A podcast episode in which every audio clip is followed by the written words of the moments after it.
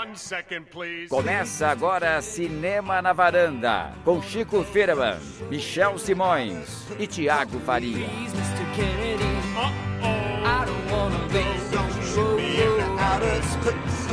Varandeiras e varandeiros, tá começando no Cinema na Varanda, eu sou Michel Simões e tô aqui novamente, como sempre, com Chico Firman e Thiago Faria. Cris Lume. E Cris Lume, é claro. Oi. Muitos assuntos de Oscar hoje, Chico Firman. Olha, tem bastante. Inclusive todo o programa. inclusive, inclusive só tem isso Só hoje, né? Só tem isso. declarar. Não, mentira, que o Thiago assistiu o Super Bowl ontem e vai comentar tudo sobre Tom Brady, Gisele Bündchen. É, na verdade eu fiquei sabendo hoje, segunda-feira, que existiu um- uma assim? coisa chamada Super Bowl. Não, não sabia. Fiquei sabendo hoje, mas foi legal. Teve o show da Lady Gaga, né? Foi, foi. Você desligou o Twitter ontem? No, Não, não tava seguindo. Viu nada? Não, não tava. Lady Gaga no momento Missão Impossível 6 se candidatando. Foi, foi. A, a gente fez primeiro, porque, não sei se alguém lembra, a Cláudia Leite fez aquele voo. Não deu tão certo, mas a gente tem. O pioneirismo tem dessas coisas, né, Chico? Exatamente. A gente não acerta assim. 100%, mas a gente dá a ideia que vai ser É como aperfeiçoado. no cinema, né? A pessoa foi inventando e uma hora acertou. Exatamente. Quer dizer, que, quer dizer que vocês estão me dizendo que a Lady Gaga plagiou a Cláudia Ah, Leite? é óbvio, né? Tá tudo na internet. Ah, entendi. É. Se você digitar Cláudia Leite voando no palco, você encontra. É, É. óbvio que é um Esse plágio. negócio de showbiz. É plágio, Sempre né? tem plágio. É plágio. Nada Plágio- se cria, tudo se copia. É, É, plágio isso. tá por aí na internet, em todo lugar.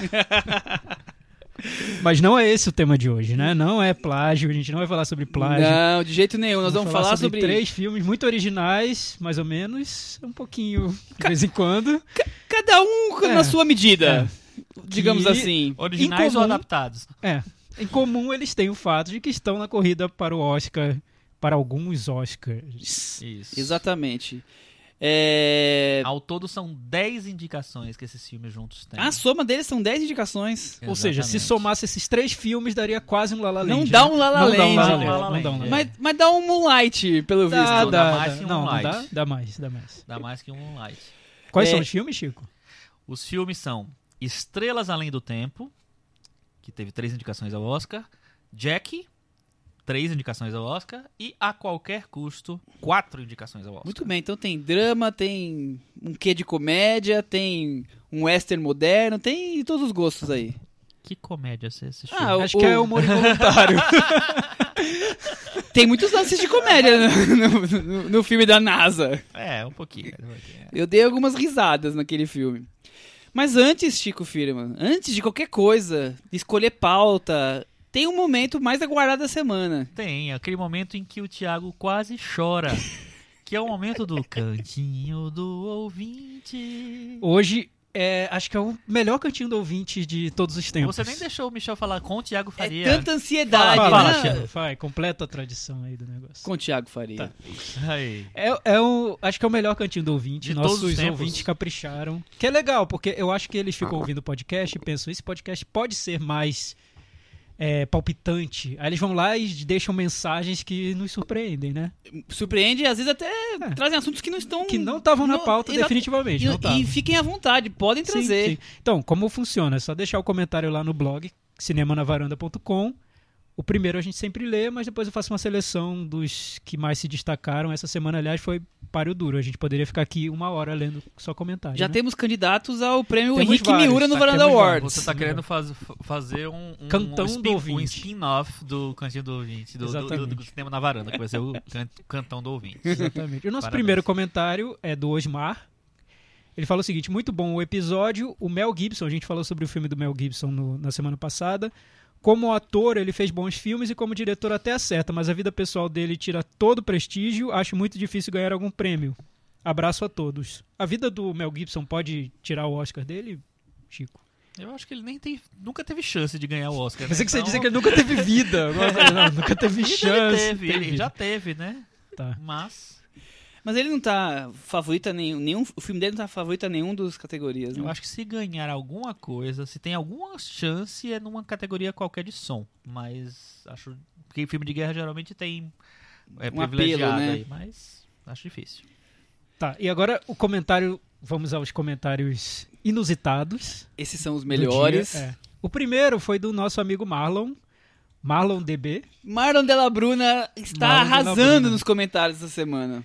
Isso aí. Ele falou, esse para esse comentário acho que vale até a pena mudar o nome do quadro de Cantinho do Ouvinte para Soninho do Ouvinte. Soninho do Ouvinte, porque ele volta àquela discussão que rolou na semana passada sobre pessoas que dormem ouvindo podcast, sonham, acordam, enfim.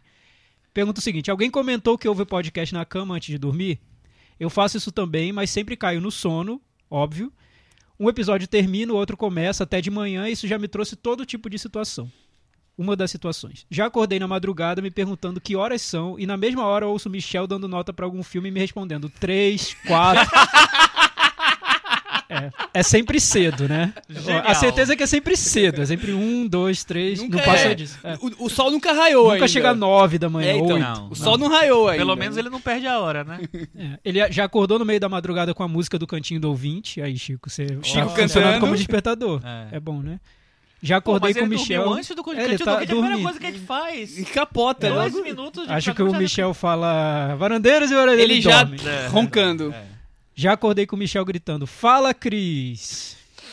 É, a última aconteceu dia desses, ouvindo o podcast caindo no sono. Acabei sonhando que estava participando do episódio. Acho que isso é meio que uma deixa pra gente convidar. Você tá Ele- convidado, Marlon. Só você vir pra São Passa Paulo, aqui né? Curitiba é pertinho, por favor. Começou a me dar desespero porque não tinha me preparado, não tinha visto nenhum dos filmes. Normal, Marlon, acontece. A gente aqui inventa muito, né? A gente não viu nenhum Acontece. filme, na verdade. ouvindo o podcast e pensando. Hum, eu não vou falar o palavrão porque não tem palavrão nesse podcast. Pim, pim, que vergonha, vou tentar ficar mudo aqui. Abraço aí, galera. Os episódios, quando estou acordado e consigo ouvi-los, claro, estão cada vez melhores.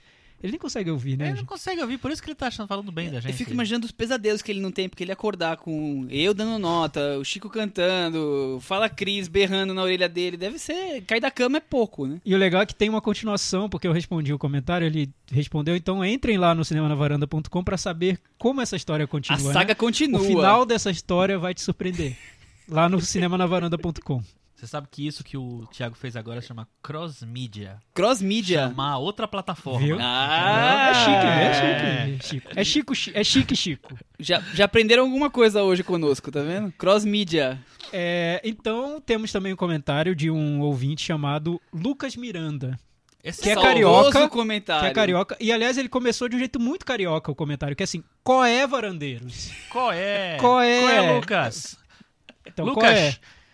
É, sou fã do podcast e essa é a primeira vez que comento. Enfim, eu só antes de dizer que esse é um comentário que a gente vai dar nosso, nossa, nossa opinião, porque ele quer um conselho, quer saber nossa experiência de vida. Tudo bem, a gente tá aberto aqui pra, pra É essas aí. É um experiências. conselho amoroso, Isso, assim? por aí. tipo- Quase. Cris, quase. o, amoroso acho que vai vir nas próximas semanas, pelo visto, pelo nível que nós estamos recebendo de comentários, amorosos É, e outras coisas talvez chegam. vão surgir. Daqui a pouco chegam os sexuais, É, enfim. então. Sempre recomendo o podcast e depois que eu conheci e vi o quanto vocês entendem de cinema, fica difícil escutar outros que não estão no mesmo nível. ó. Yes! Ei! Olha! Ganhamos o dia já. Lucas, Estamos enganando muito bem.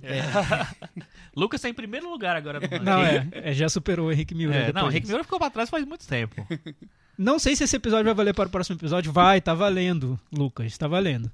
Porque talvez esteja comentando tarde demais. Não, não tá. Vamos lá. Minha pergunta é um pouco polêmica, mas Opa. espero que vocês não se oprimam para responder. Não se reprima.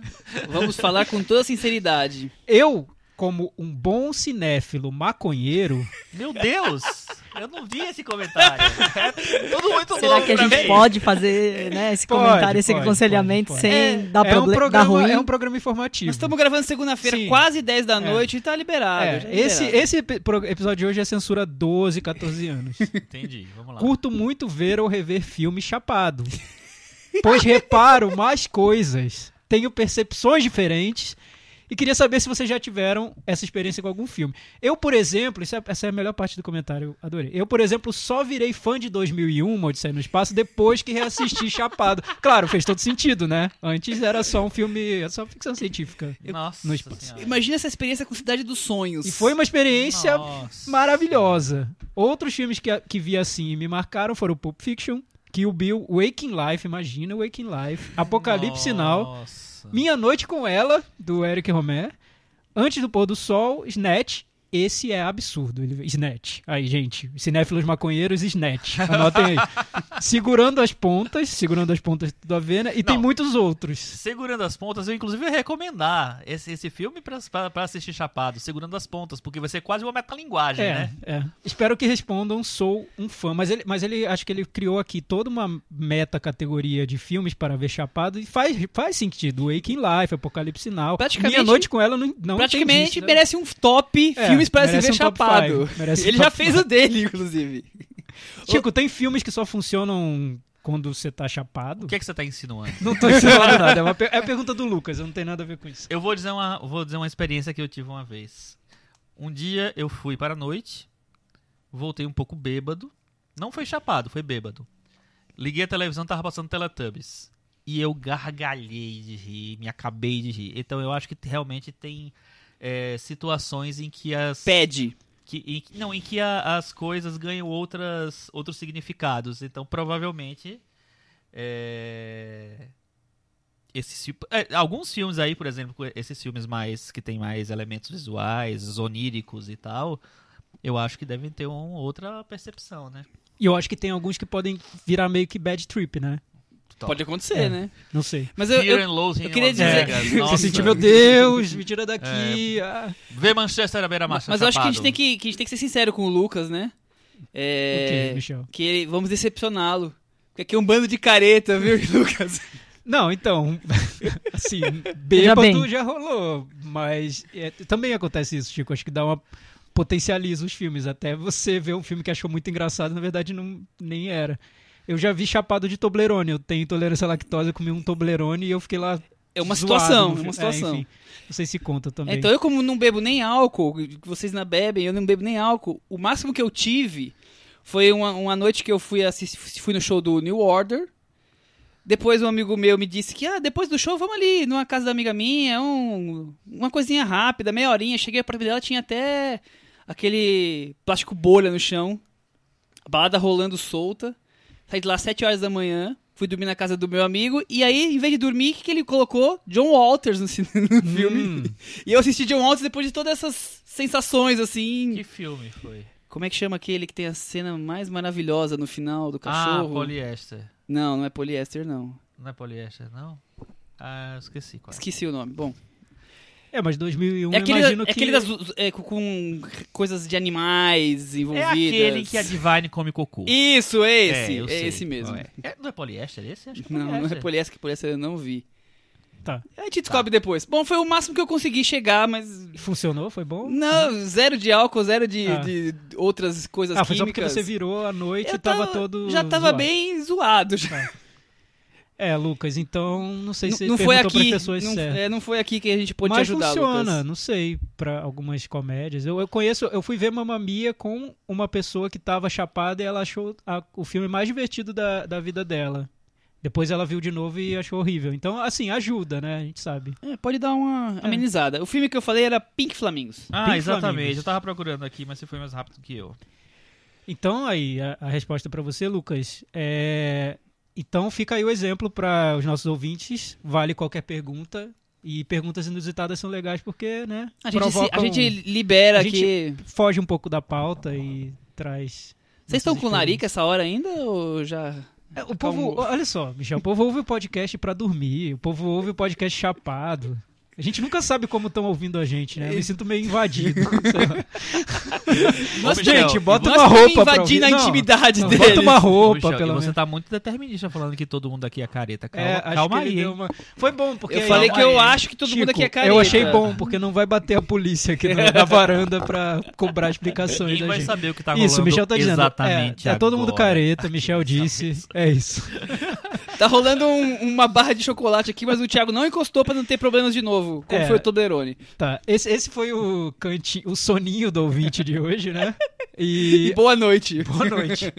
Agora a gente vai pro outro quadro tão esperado de todas as semanas, que é bem mais sério, né? Assuntos bem mais importantes que esse que a gente comentou. importante. Que é o boletim do Oscar com Chico Firman. É, então já começando é, é, nesse, nesse clima de chapação, eu acho que o pessoal do sindicato dos, dos é, Diretores. diretores de fotografia é, tava meio chapado quando elegeu. o- Chapado? o- o- é, porque quem ganhou foi Lion. Lion, Cris, ganhou É aquela cena da daquelas borboleta. borboletas. Meu Mano, Deus que do é céu. Aquela coisa mais E tem clichê um- do clichêzão. Eu vi, o, Eu vi no trailer a cena das É, borboletas. e A tem, tem uns borboleta, raios de é sol possível. também. Deve ter por causa dos raios de Tem sol. raio de também. sol também, tem Enfim, borboleta. Lion não tem muito sentido, né, gente? No, no ano em que você tinha Silence do Scorsese, eu nem vi Silence ainda, mas só pelo trailer, você tem um trabalho de Você não viu, mas já achou a fotografia melhor. É ali. isso. Eu, com certeza, do que Lion, qualquer um. É, o Chico tá falando da premiação que elege os melhores trailers, né? verdade. o E do o- Silence é melhor, realmente. E o La La Land, que era o favorito, na verdade, que tem realmente um trabalho de fotografia, tem vários, né, movimentos de câmera, várias- até as pessoas até voam, inclusive. É, enfim, mas Lion foi uma, foi uma grande surpresa. E, além do, do, do prêmio do sindicato dos, dos fotógrafos, esse ano, é, esse, esse final de semana, saiu também o N, que é o Oscar da animação, né, vamos dizer assim. É, o Zootopia foi, o, foi o, o grande vencedor da noite, ganhou os prêmios de filme, de direção e de é, roteiro, além de mais outros três. O Cubo ganhou mais uns dois ou três prêmios, então ficou meio que em segundo lugar ali. É, Mas Utopia firme e forte mas rumo ao Utopia Oscar, né? é o favorito, o favoritíssimo pro Oscar. Eu acho que Cubo perdeu a chance de, de, de surpreender. Acho que vai ser bem difícil o Cubo ganhar. Não sei se ainda tem alguma chance, não. É, o que me surpreendeu, que eu tava. Eu, eu acompanhei no, na internet o, o N, e é que Moana não foi indicado em trilha sonora, não é estranho? Um, fi- Ah, um filme que assim, tem. Quem ouviu meus comentários não acha estranho, porque eu não gosto das músicas. Não, Volha, não fala isso. não fala isso, que deu problema da outra É, Mas vez. então, mas- Vocês e Moana, né? É porque você fica falando as coisas chapado, Michel. É, É, pois que é. dá. Não, é. O Lucas não sabe que o Michel vem pra gravar chapado. É. E Não, aí o, fica dando nota baixa pro Chico. o Lucas É não sabe. trip. Ele tá, ele tá na ressaca o Lucas da não sabe que dele. o Michel é chapado. É, ele é, naturalmente. Naturalmente. Mas tá indicado a melhor canção, né? How Far tá I'll Go. A Cris botando ordem no galinheiro. a- Isso Ao. Oscar de melhor canção. Mas eu achei. E vai ter, estranho. e corre o risco de ter o mais jovem EGOT da história, certo? Como assim? Que é o Lin É, Manuel exatamente. Miranda, o cara que brilhou aí no Hamilton musical, estouro do- dos últimos tempos. E aí ele vai poder ele ganhar um Grammy, um aquele, Emmy. aquele, como se chama? Aquela, aquele medalhão de ouro de rapper escrito EGOT, que é M, Golden Globes, Oscar e Tony. Ele vai ser a prim- talvez seja a pessoa mais jovem a ter os quatro Mas prêmios. será? Eu acho que. Não sei, não sei, eu acho acho que difícil. as chances são bem. Porque você tem duas músicas aí do La La O Land, que né? pode E acontecer é dividirem as músicas do La La Land, né? Mas eu acho que não, porque o City of Stars é tão automático, acho É, que ela vai City of ganhar. Stars já é- já a tá música lá. que É, canta o se- tempo se inteiro. Se não fosse tão impactante essa música, eu acho que talvez Até- pudesse no acontecer. N cantou, cantaram City of Stars, você acredita?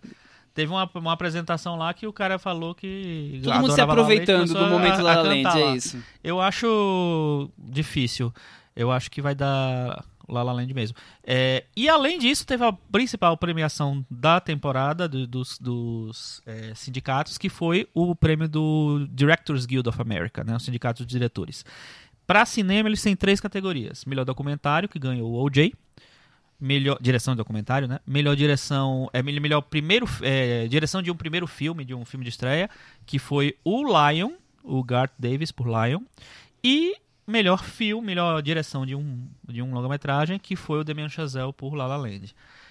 Com esse prêmio, eu acho que é quase impossível dar outra coisa no Oscar a não ser La La Land em filme e direção. Acho muito difícil. E é, tipo assim, foi A- o carimbo, A né? cada semana, Moonlight É. Isso- mais distante de qualquer possibilidade. É, o, o, é, o- assim, acontece, já aconteceram algumas vezes. O ano passado aconteceu, né? Ano- ah, não, o ano passado que foi, foi o Inharitu que ganhou. Mas o ano passado os prêmios se dividiram, porque o principal prêmio, que é o, o dos diretores, ganhou o Regresso, né? O Inharitu. Dos produtores ganhou o A Grande Aposta. E aí o Oscar ganhou o Spotlight. É, então teve uma divisão total, Razoável ali, né? Então, total mesmo, né? Cada um foi para um lado. Esse ano, produtores escolheram La La Land, diretores La La Land. Vamos ver quem vai ganhar o Oscar. Tananana. É isso aí. Eu acho que são É os. isso? Só queria fazer falar um- uma coisinha rápida. Eu tava pesquisando sobre os filmes é, estrangeiros, né? A gente chegou a comentar, eu acho que do Asghar Farhad, que não vai, não vai poder é, estar na cerimônia porque ele foi Questões- barrado pelo Donald Trump. Trump. Agora vai poder porque a justiça barrou o Trump.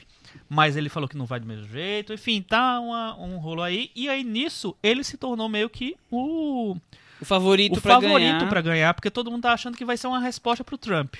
Dar o prêmio pro iraniano. Que seria o apartamento, né, Chico? Seria o apartamento o filme. E é, como esse ano o favorito até então era o Tony Edman, que é um filme que a gente sabe que é um filme mais difícil, não é um filme tão.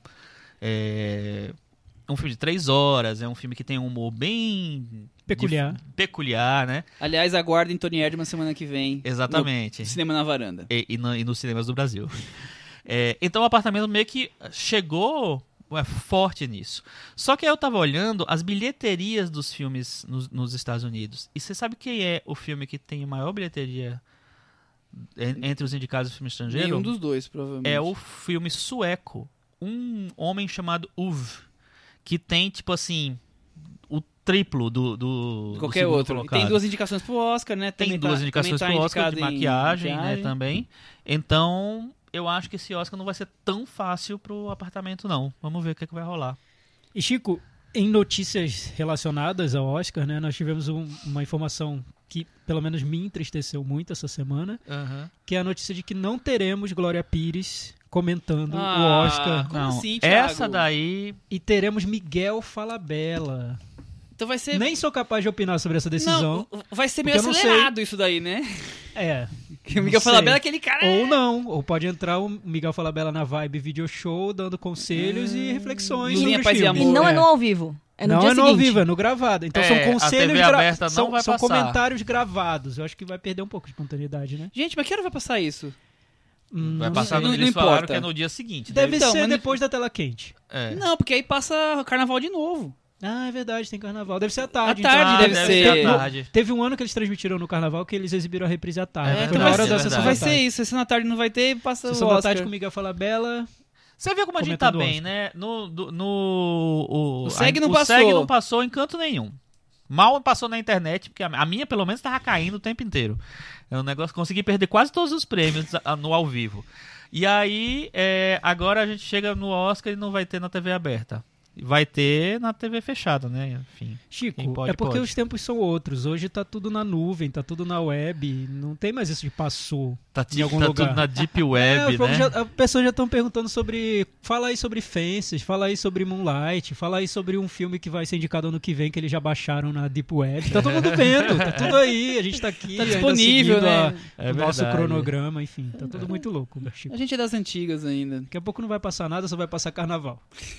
É verdade. Aí vai ser uma festa, festa do povo. Vamos começar a falar dos filmes? Vamos Vamos começar a falar dos filmes? Bom, primeiro... Temos sinopse? Temos sinopse. O primeiro filme da noite, da tarde, da manhã, ou do soninho que vocês estão É, do soninho do agora. Marlon. Do soninho do Marlon. Estrelas Além do Tempo. Vencedor do SEG, De melhor elenco. de melhor elenco. Isso. É, a sinopse, Thiago Faria, é... O trabalho crucial na NASA de mulheres negras durante a corrida espacial travada durante a Guerra Fria. A quebra de barreiras de gênero e raça através do talento, atrevimento e mérito dessas três mulheres cerebrais.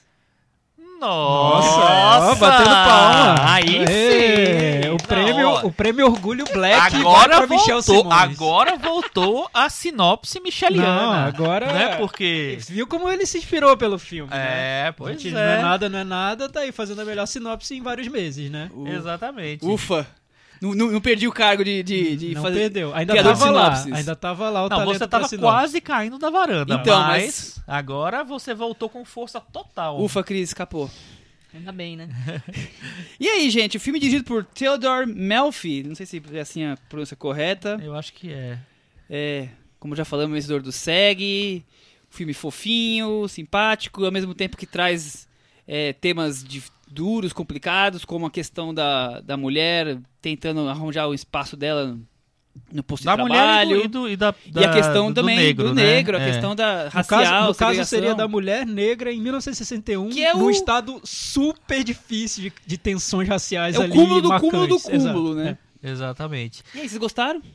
É engraçado. O, é, você vê o modelo de- do, do- desse filme, né, do Além do Tempo, é um modelo muito certinho, muito uma biografia com tudo muito clarinho, muito bonitinho, muito é, é, conta, bem contadinho no lugar.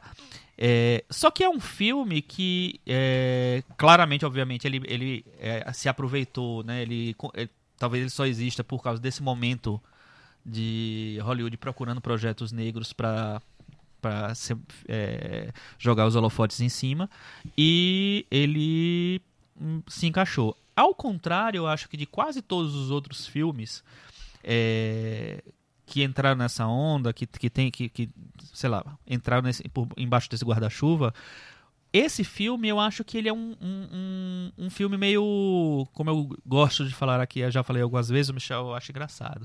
É um filme solar. Ele não Solar. é um filme que é pra baixo, ele não é um filme que, que é, penaliza as, as personagens, que, que faz a gente ter pena. Não é um Precious, por exemplo, sabe?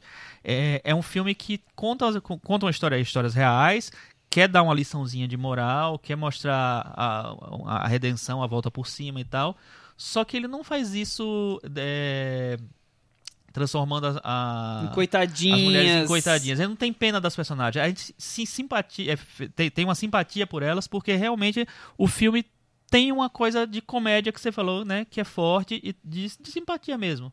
Tem um, três atrizes que eu acho boas, assim, não acho nada excepcional nenhuma delas, mas é, acho elas muito bem. E eu acho que eu fiquei, sim- eu eu achei o filme simpático o tempo inteiro. Não consegui nem ter raiva do filme, apesar dele ser tão bobinho. E É. vocês? Então, Chico, eu, eu acho que, é, pensando no filme, teri- ele dá motivos para quem gosta de cinema e acompanha muitos filmes ficar com raiva, porque ele segue uma fórmula já muito manjada, né? Que a Exatamente. gente já conhece da biografia, é, com um lado feel good, assim, de vamos inspirar o público. Tem um que autoajuda, né? Você pode ser uma pessoa melhor se você lutar, se você se esforçar. É, só que eu acho que esse filme especificamente ele é interessante como o produto ali sessão da tarde. O Chico falou na edição passada que era funcionava como sessão da tarde. Eu acho é, é pura sessão da tarde. Perfeito na tarde. É, mas eu acho que ele também, como o, o, o produto comercial que ele é, tam- vale uma análise dele, porque ele é um sintoma do que acontece hoje em dia quando se tenta filmar histórias sobre negros nos Estados Unidos. É um filme de um grande estúdio, é da Fox. É, então ele nos leva a perguntar como fazer um filme comercial que tem uma ambição de ser um sucesso de bilheteria sobre três mulheres negras que foram muito importantes por uma série de motivos, mas que até hoje não, não mereceram um retrato em Hollywood. Foram né? figuras escondidas até hoje, Figuras que é o título original em exato, inglês. É. A história da personagem principal, que foi ali decisiva na corrida espacial, é tão impressionante que quando terminou o filme eu perguntei por que nunca contaram essa história, né? Eu, eu acho que é meio ridículo nunca terem contado a história dela, mas nunca contaram. E aí você vê o filme em si, é um filme que foi feito não só para o público negro, porque nos Estados Unidos funciona assim, você tem um mercado de filmes um- voltados para um público negro, comédias e tudo. Esse é um filme para um público muito amplo, que também inclui brancos. É, o que deixa tudo mais delicado. E por isso que você nota dentro do filme um personagem como o do Kevin Costner, que é um personagem branco, mas um personagem branco que tem noção e que é, entende, valoriza as personagens negras por aquilo que elas fazem, pelo trabalho delas. É, e teve também um, meio que um embranquecimento de alguns aspectos dessas biografias. E saiu uma matéria investigando os fatos do filme, feita pela Vice, eu acho. E duas cenas importantíssimas do filme foram inventadas, não aconteceram. Eu não vou dar o spoiler completo, mas uma delas tem a ver com banheiro é, feminino. A personagem ela tem que andar uma distância muito longa para ir ao banheiro, que é um banheiro para negros.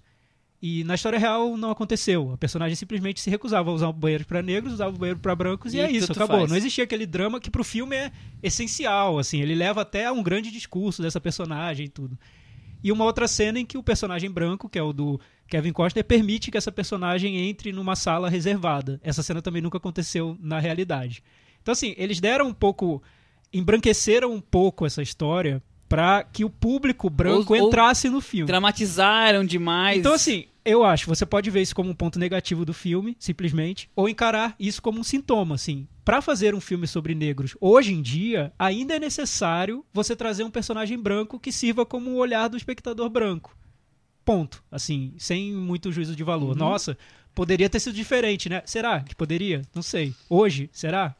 Não sei. É. Esse foi o filme que conseguiram fazer. E é um sucesso de bilheteria, uma aceitação enorme, uma aceitação grande da comunidade negra, porque pra gente aqui no Brasil estamos vendo tanta distância essa discussão, a gente fala, nossa, o filme é péssimo, os negros devem estar achando horrível. Não, é é uma história de três mulheres negras que conseguiram vencer, lutar por, pelo, por aquilo em que elas acreditavam, e o filme é isso. Já é o, o dos nove indicados, já é a melhor, maior bilheteria. Passou por Sim, um milhão sim. o La La Land. E como ele continua no top 3, eu acho que ele vai. Ele vai disputar, porque o La La Land ganhando o Oscar, talvez aumente a bilheteria ali, eles vão ficar Não, é. é. aí, é, mas eu acho que né? ele vai. Até o, até o Oscar ele vai dar uma afastada boa Ah, do bom, La La Land. provavelmente, sim. Mas enfim, e. Mas vocês não acham que o, o tom. Como esse, esse tom feel good, ele acaba em algum momento di- a- diminuindo um pouco o impacto dos temas que ele está discutindo no filme? Talvez não seja o tom não, não leve sei, demais pro, não pros sei, temas que ele quer? porque- Ou, ou é uma facilidade de, de trazer o público para. Não, eu, eu, enxergar eu esses acho que é temas. exatamente isso. Eu acho que é você. É, é o jeito que você escolhe pra contar uma história. Ele é, escolheu de uma maneira mais pop possível, mais popular e mais é, didática, talvez possível. Tanto é que essas, essa- essas cenas que você falou que são inventadas, eu não sabia, né? Descobri agora. É, mas isso acontece em maior ou menor grau em quase todas as biografias, as grandes biografias de, de estúdio, né? Sempre tem cenas inventadas, cenas que, que dão mais ritmo, mais, sei lá, um- ligam duas, do- dois momentos da narrativa, sempre tem alguma coisa assim. É, eu acho que realmente tem, tem esse aspecto nessa, eh, nessa cena que você falou, porque tem essa coisa de, de- de trazer o branco simpático pra dentro da, da, da trama, e realmente o personagem do Kevin Costa é um personagem que você gosta no filme. É um branco isento. É, um, é, digamos é um assim. personagem que assim, é aquele. é- é, ele não tá nem aí pra o que tá acontecendo na verdade, Ele mas tá- aí é- quando ele precisa entrar, ele entra, né? Ele tem foco na meta, não quer saber desses É, pormenores tá políticos, É, e, e ele, sociais. e ele é o personagem que ele precisa ter alguém competente ali na equipe pra fazer o projeto andar. É, é isso. Quando ele nota que a personagem negra Tem é competente, talento? ele abraça essa personagem. É, e realmente é, o- é o olhar do público que é branco, se sente de certa maneira um pouco culpado por tudo aquilo, né? Porque não tem como você ser branco e ser consciente de toda a história americana e não se sentir um pouco culpado, mas ele ele também quer fazer a coisa certa, né? Acho que o personagem do, do Kevin Uhum. Costner é isso. Mas o que eu acho importante é que o personagem do Kevin Costner não é protagonista do filme. As protagonistas são as três mulheres, pra mim isso tá super é. claro. E o personagem do Kevin Costner, ele não sofre uma transformação que vá fazer com que ele se transforme no protagonista do filme. Como acontece no Histórias Cruzadas, por exemplo. Ele não é o personagem branco que descobre como é triste ser negro e muda e se transforma numa pessoa melhor. Não, ele é um personagem bom, assim, do início ao fim. né? Exatamente. E um coadjuvante, E, eu o, e o Histórias Cruzadas, eu acho o, o melhor exemplo de contraponto eh, com esse filme, porque Histórias Cruzadas é é justamente o filme que você faz para que as personagens, para você ter piedade das personagens e você gostar das personagens porque elas sofreram muito. É, esse filme não. Esse filme, ele, ele como ele não, não fica penalizando as personagens, ele não põe, sabe? É, ele faz delas guerreiras, né? é, Elas- assim, aí, aí você torce delas. junto com elas normalmente, assim, é, um- é uma coisa de, de sessão da tarde mesmo, você tá junto, é como se fosse uma... É, sabe? então, o, É. filme é gostoso de você assistir por, por conta disso. Quer dizer, elas são guerreiras, estão lutando por ali e vão conquistando seu espaço. Eu só fico me perguntando, se- o Thiago já levantou duas questões aí que não são verídicas, até que ponto esse feel good toda foi verdade e, Não, eu acho e, e é condizente com eu, o que eu acho aconteceu. que não dá Ah, muito pra é. encarar o filme como, Ex- como uma literis, biografia- assim, como uma biografia, biografia real. Com certeza não. É- a sabe, base e da sabe que eu vai. acho que o filme nem se dispõe a isso. Quando começou o filme pra mim e veio já aquele flashback da personagem criança gênia, eu comecei a ver o filme como se fosse um filme de super-heroínas, assim, como se fosse um filme da Marvel sobre três super-heroínas, porque eu não tava esperando um registro realista de maneira Uhum. alguma. Sim, aquele início do filme já Não, já vem de uma sessão da a, a tarde. eu trilha sonora que ele vai colocando, e isso não é uma crítica, é, nas cenas que a, que a mulher vai ao banheiro, que é uma musiquinha animadinha, já indica que não leve a sério. Estou baseando numa história real, mas não leve a É, sério e- tudo e que eu tô te e- mostrando. E, tem momentos É, no eu não filme... acho que nem não leve a sério, mas é tipo assim. é, Vamos acompanhar isso, É, sabe? então- É assim, assim, vem comigo, sabe? Com o Gula de E- e- Andrade. E, tem momentos no filme, acho que tem dois momentos que eu vi que pon- pontuam bem o filme, que é como se ele estivesse falando pro público de hoje. Assim, ó, nós estamos aqui contando aquela história, mas pra você que vive aqui hoje. Uma delas é logo no início do filme, quando eu acho que a personagem da Janelle Monet tá no carro e ela fala: Viu, nós três mulheres em 1961. Estamos, sabe, é como se ela falasse Virgínia- público um de hoje. um- É, um- é Não, assim, e ela já, já dá um resumo meio assim. é, de- é de- de- didático, ma- é. mas, além de ser didático, é meio que piscar o olho pro público, né? Olha só, a gente aqui em 61 É. Estamos aqui acompanhados de um, de um policial branco. É- é- tem um lado de humor na maneira como ele narra, de Sim. leveza, né? Sim, sim, que é uma escolha do tom do filme, né? E o outro é esse diálogo bem forte da personagem principal diante do- dos outros é, dentro da NASA, falando sobre os direitos dela, que também parece que ela está falando para o público de hoje e não para aqueles personagens daquela época, fazendo um discurso de que o negro hoje ainda tem que lutar por, um, por coisas que lugar no mercado de trabalho, não é Exatamente. simples assim. É, eu, eu, eu li vários comentários sobre o filme é, é, que me mostram como o filme é interessante de ser discutido, porque muitas pessoas interpretaram o filme como se ele fosse uma defesa da merito- meritocracia. Assim, ah, você é negro, mas você só vai conseguir o seu espaço se um branco chefe te der lugar. Eu li aquilo e falei, "S- é, mas no mundo real, em 1961 e em 2017, ainda não é assim que funciona. O negro consegue um espaço se o chefe branco permitir. Não, tem, não temos chefes negros ainda, assim. O negro não vai conseguir trabalhar hoje, seja no Brasil, seja nos Estados Unidos, numa em- empresa enorme com chefes negros, com executivos negros e ter, ter essa opção. Ele ainda precisa provar para o chefe branco que ele merece o espaço dele. Esse é o mundo que a gente vive. O filme é só um reflexo disso. Eu entendo o descontentamento de quem vê isso como uma coisa negativa, mas em 1961 e em 2017, infelizmente, acontece. Quer dizer, o, o recado é, é mais do que válido. E eu acho, acho. assim, eu acho, exatamente. Se, o- se o recado, se, se o recado é bom, é legal, assim, não tem problema. É, ele ser didático, não tem problema ele ser, ele ser é, simples demais, assim, ele simplificar totalmente a, a, a- É, até porque ele não tá fazendo das o, personagens. o, o novo Persona, né? É, um filme. Eu, eu acho que ele tem que ambições, busca, ele tem é, as ambições dele, dele, assim. exatamente, Não, esse não que é são o ambições ponto. tão, tão grandes assim, Vocês tão profundas, né? o Não, filme e eu- anterior dele? E eu acho que são níveis de. de, é, de como você acha que, que pode conseguir seu objetivo. Assim. Ele mirou numa coisa mais popular mesmo pra abranger, pra trazer mais gente pra, pro filme. ah, Ele, ou o estúdio, ou quem escreveu, quem- ou enfim. Quem é, planejou tudo dessa forma, É, né? eu, e eu acho que não tem problema nisso. Não, ve, não vejo nenhum problema nisso. Eu, assim, é porque assim. Tem muito, muita produção de filme negro, você falou, né? no- nos Estados Unidos, e a- alguns deles circulam numa, numa esfera maior, mais. é, de mais, de mais público mesmo, atrás de mais público mesmo. E eu acho que esse filme é exatamente isso, ele tá atrás de público. Não tem, e eu não tenho problema de, dele estar Sim. atrás de público. Não pode ter vergonha nenhuma disso, né? Exatamente. A não ser que ele fosse, fosse ficando usando truquezinhos meio. Sabe? Ou se tivesse esse, essa- esse recurso de ter um personagem branco que acaba virando o protagonista do filme, que devia ser É, um filme dos aí- negros. aí Pois é, né? O filme é das que personagens é como você enxerga o É, Histórias Cruzadas. Eu, eu enxergo assim. Agora, só Essa mais Emma um- Stone, né, é, mano? é, chegou lá. A coisa que mais me chamou a atenção, fora a a questão mulheres e, e negros e tudo isso que nós acabamos de discutir. Nunca cheguei a parar pra pensar que nos anos 60 não tinha computadores ainda. ah, Inclusive, Ah, é, é a, curioso. é a história do curioso. computador, o mainframe tá lá, a IBM, ninguém sabe mexer. Que ah, havia pessoas que o trabalho delas era fazer cálculos que hoje as- os, os computadores fazem e, e só faziam isso o dia inteiro. Quer dizer, que é Sim, o, e que eram apelidadas de faz isso. computadores, né? É, Elas eram chamadas de computadores. computadores humanos, computadores pessoas, sei lá como é que era o nome, o título, o, o, o termo que eles usam. É tão curioso isso, né? Imaginar que tem uma pessoa que a função dela é fazer cálculos e mais cálculos e mais cálculos mais tempo, mais, um tempo mais curto possível, per- com perfeição, né? É uma coisa assim, meio absurda, 50 anos, 60 anos depois, como nós estamos agora, pensar que podia. Mas quem fazia? Né? A NASA tinha que botar um. É, eu acho que o, do o gra- espaço, o grau de curiosidade também é uma coisa que, que vale a pena que, ali, vale a pena e sim. que, e que atrai. É, e sem dúvida, a gente terminou não falando muito assim.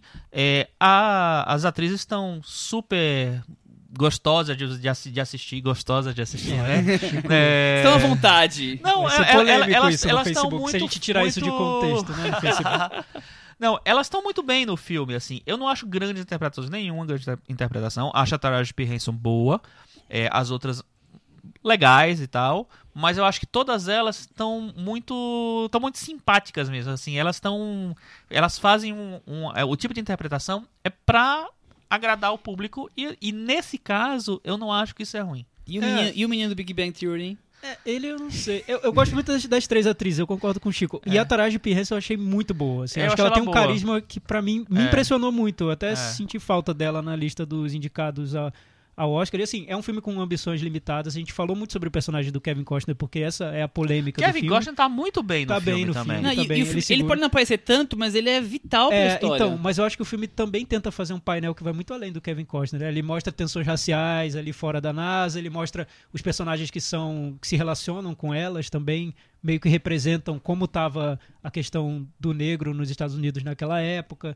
O filme vai um pouquinho além do, É, porque da questão do Kevin É, Costner. O né? filme consegue desenvolver minimamente bem as três personagens fora da NASA, na vida delas. O E tem situações que escola. são curiosas de ver, por exemplo, uma história de amor ali no meio entre a personagem da Taraji P. Henson e um homem que quer Que ficar é com o ela. Que é o Ali, Mahershala Ali que tá indicado que por tá Moonlight. indicado por. Moonlight. Que é, que é raro ver. São detalhes que são complicados, assim, de encontrar em filmes que são ditos filmes sobre negros, mas que, na verdade, acabam embranquecidos, né? É, inclusive uma coisa que. Isso eu queria que- entender, assim, se realmente teve alguma mu- mudança de, de, de informação, no grau de informação. É se elas realmente tinham aquela, aquela a condição de vida, assim, porque todas parecem bem de vida, né? Todas. Ah, mas elas bem tinham, elas tinham cargos é, É. razoavelmente. Mas uma mulher negra em 1961, quanto É, será que então- ela ganhava Não, pra... então, mas a gente chegou no filme num momento que elas já, já estão estabelecidas na NASA, né? É, mas é um, mas é, até mas lá uma não função temos. que eu acho que não sei se era tão, assim, enfim. É. É, eu não sei se é tão realista nesse ponto, É, eu Porque vem também- também dessa intenção de, de transformar o filme em algo que vai inspirar o público, né? Exatamente, é, é. Pois é. Mostrar negros com uma boa condição de vida e que seguindo com Aham. rotinas comuns e tal, enfim, sem vitimizá-los, né? Acho que essa é a intenção. Exatamente. Metavaranda para Estrelas Além do Tempo. Tiago Faria. É, minha nota é 6,5. 6,5 de Tiago. Ó, agora você tá com calculadora, Michel? Eu estou sem computador hoje, Ah. com as vírgulas. Ou eu uso Chico, calculadora ou mas você não era o nosso um tempo. computador humano, não. É, É, eu- você não eu- era a nossa Taraji P. Hanson? É o host além do tempo. É. Eu achei melhor usar a tecnologia que tá fácil aqui hoje. Hum, tá bom. É. Chico Firma, qual a sua nota? Eu dou nota 6. 6. Ah, não vou nem fazer a conta então. Eu vou dar 5,5, com isso você vai ter nota 60 no Metavaranda. Cê- Ficou super bem. Ficou Olha. super bem. Olha só. Quebrando Essa, paradigmas. essa conta foi fácil. Mas realmente, é um filme que surpreende, porque eu entrei no filme, ai, que filme chato, isso aqui, e eu saí achando legal. É um filme que te deixa feliz de assistir. Por mais que você vá, vá reclamar, ah, é muito didático, ah, tem, tem uma forma que você já conhece, mas não te incomoda. E, e- e traz coisas, traz discussões, traz é, Ele plataformas funcionou. pra você pensar. Exatamente, o filme funcionou. E aí a gente tem outro filme pra falar. Aí vamos pro próximo agora, né? Qual será? Jack! Ah, é também o ah, Feel Good Jack e o Movie? Estrupador? O Estrupador. É, Desculpa. Jack e o Estripador é esse? Vamos falar dos anos 60, É uma- Ah, novamente, voltamos nos Estados anos 60. Unidos, mas Feel História de Good, uma mulher. Nossa, Feel Good Feel passa longe, É né? 63, né? Porque não foi. É. Eu não lembro o Eu acho ano que é exato, mas 63, é, é por aí. é um... Bom, Mas então. já deram a perceber que eles vão falar de Jack, com três indicações ao Oscar, Natalie Portman, filme dirigido pelo Pablo Larraín. Estreia dele em Hollywood. Nós já falamos do Pablo Larraín, demos um mini resumo no episódio número 53, quando falamos de Neruda. Então não vamos ficar retomando a carreira dele, porque a gente falou faz um mês, mês e pouquinho do É, mas só Da pra carreira situar, dele. ele dirigiu No, O Clube e Tony, Tony Maneiro. Maneiro, pra dar uma situada ah, aí do Neruda. É, a sinopse é a figura de Jacqueline Kennedy nos quatro primeiros dias após a morte de John Kennedy. Exatamente. O trauma, a organização do velório, a saída da Casa Branca e os derradeiros passos para um recomeço. Que caras de atônitos. É, essa, essa sinopse eu achei meio estranha. Mas o filme é meio estranho, gente. você deu, tentou resumir ali o que não dá pra resumir, que não dá pra explicar, porque é tudo muito abstrato. É, então. Afinal, é um filme de arte, não? É um filme de arte, sem Ah, dúvida. É um filme de arte. Vou- É, eu queria fazer primeiro uma pergunta pra jogar aqui no ar pra Eita, vocês. Joga quando ele faz pergunta, é, é, é polêmica. É feito para Natalie Portman brilhar? Ganha interpretação ou apenas uma imitação, Thiago Faria? Peraí. Olha, é- é- você fez essa pergunta Sim, é- é- direcionada. visando, né, a minha pessoa. Quero uma polêmica. É, não tem fã de Natalie Portman ouvindo o nosso podcast. Eu sou fã de né? Natalie Ah, você é Portman, fã né? da Natalie Portman. E você tá ouvindo? Eu tô falando, mas eu também tô ouvindo vocês. É, a Natalie Portman é daquelas atrizes que elas se preparam pro papel, pros papéis de uma maneira completa, né? Se ela for interpretar uma trapezista, ela passa um ano no circo lá do Trapezando. Frota Ela- treinando. você quer dizer que ela faz parte da escola Daniel Day-Lewis de Isso, interpretação? nossa, ela quer se entregar ao- aos personagens e tudo. No caso de Jack, especificamente, depois do filme eu ainda fui assistir ao, ao vídeo lá, porque tem- em grande parte do filme tem um, um fi- tem um mini documentário que a Jack gravou mostrando, a, passeando pela Casa Branca e mostrando os aposentos né? da Pa- Casa para a Branca. população americana. Sim, E- e eu vi que é impressionante a semelhança, assim, entre as duas. a- e como a Natalie Portman reproduz os trejeitos da, da Jack. Inclusive o ovo na boca. Inclusive tudo, ovo na boca, tudo, tudo, é perfeito, 100% de, a- de aproveitamento ali. Mas eu acho que é imitação. Ela é meio chapada, né? Falando, né? Então, É, e- que é imitação, é, um, imitação. é um problema? Nesse caso, ah, é, não sei. Quer dizer, as, as um pessoas, quando, as pessoas quando vê uma Eu pessoa... prefiro que- quando tem uma composição da personagem, esse e não eu simplesmente chegar. uma imitação.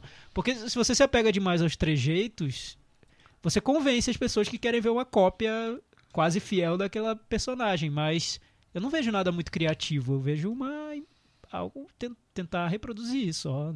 Um esforço quase técnico. Bom, assim, mas que não, não me entusiasma. Não. Por exemplo, é, você. É, trazendo pro cinema brasileiro. porque eu lembrei agora de figuras. é, o- eu não lembro o nome do ator que faz o Renato Russo na, na biografia. Eu acho também uma imitação. É, eu também, eu não gosto. É, só Mas que quer eu gosto, outro por exemplo? exemplo, do Cazuza do Daniel Oliveira, eu acho ele, ele é, bom. então, e que não é tão parecido assim. É que ele nos faz acreditar que ele é parecido. Uhum. Ele não é tão parecido com o Cazuza. Se você for comparar as imagens, não é tão parecido. Claro, ele imita alguns trejeitos, né? Mas, por exemplo, eu gosto dessas composições que ficam mais livres. Um exemplo, o Wagner Moura fazendo o Capitão Nascimento. Que é um inspirado num personagem É, real. Mas aí, E ele mas- foi mas- buscar Co- aquele concordo, personagem. mas tem uma diferença, né? eu também acho. O grande público não conhece o Capitão Nascimento. O grande público É. conhece a Jack, Lee- Jack Sim. É. conhece o Cazuza. É, se você também fizer uma composição É de sem teatro, os trejeitos totalmente, Eu, eu, pra mim, ela Tá. ela fez um negócio bom ali, assim, apesar de ser uma, uma, uma, interpretação mais baseada na imitação também. Mas enfim, tudo bem, vamos voltar pra Jack, né? Sim, vamos voltar pra Jack, porque aí eu. Terminando essa- essa parte, porque eu acho que o problema é que o filme não dá tanto material pra Natalie Portman fazer algo além da imitação.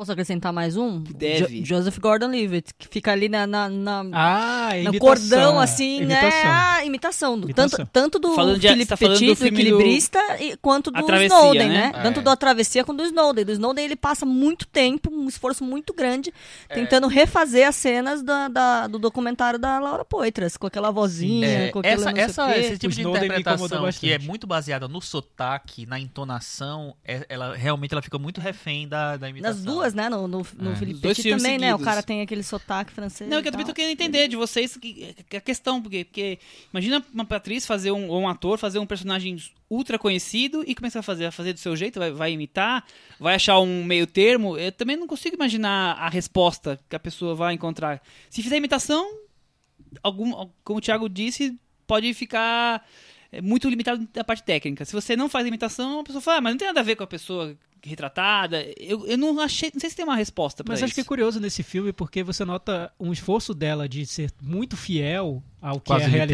literal, né? Num filme que não quer ser fiel a quase nada. Ele é um, é um filme que quer então. trazer sentimentos, isso que quer eu falei, trazer o filme não sensações. ajuda. Eu não sei, pra mim ficou meio destoando ali. Não sei se o filme precisava de tanta imitação assim da parte dela. É, eu eu vou falar uma coisa que eu gosto no filme. Que é, é, eu acho o seguinte, assim, eu pra começar, eu acho que só o fato dele já ter um recorte em, nu- numa época em que todo mundo quer fazer imita é, é, imitação é ótima né?